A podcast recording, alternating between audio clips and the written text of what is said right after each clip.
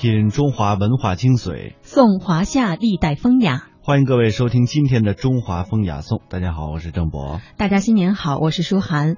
今天我们节目直播的时间啊是大年初七。虽然呢春节的假期已经结束了，但是这个年味儿还没有走远。尤其是在初七这一天，还有许多的传统习俗。那么今天呢，我们也抓住这个节日的尾巴，继续和大家分享中国人过年的那些传统习俗。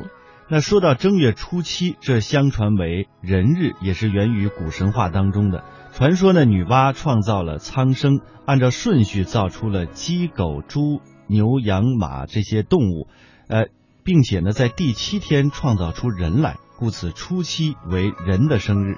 而在汉魏以后呢，人日逐渐从单一的呃古朴的活动当中发展成为了包括庆祝、祭祀等活动内容的节日。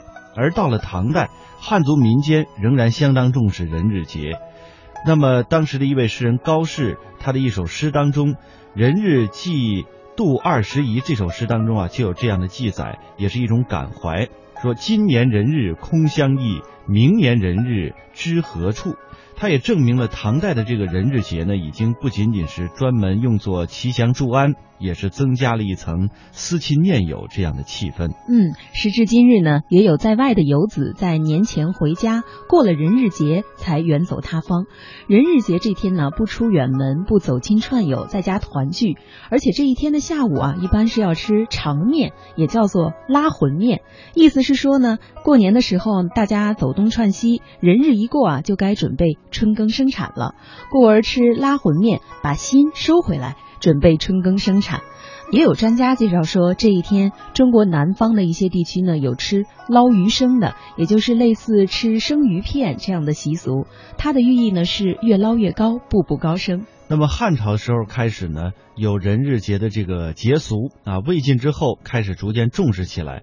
古代人日呢有戴人胜这样的习俗。那么人胜它是一种头饰，又叫做彩胜、华胜。从晋朝开始呢，就有剪彩为花、剪彩为人，或者是以这个镂金箔为人贴这个屏风之上，也可以把它戴在头上。此外呢，还有登高赋诗这样的习俗。在唐代之后，更加重视这个节日了。每到人日的时候呢，皇帝要赐群臣彩履人胜啊，并且登高大宴群臣。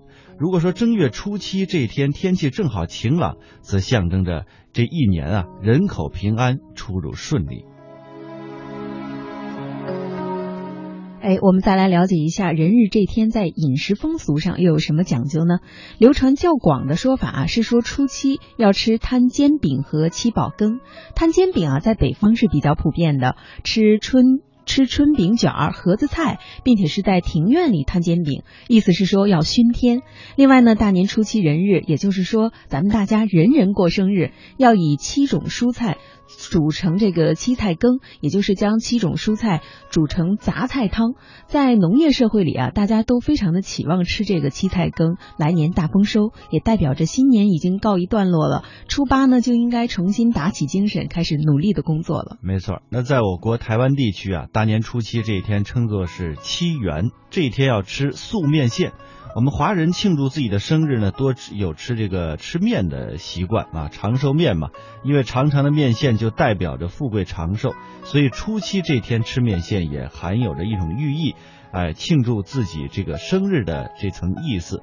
早期的人日呢，还有这个吞赤豆的习俗，时至今日，这个风气已经逐渐消失了。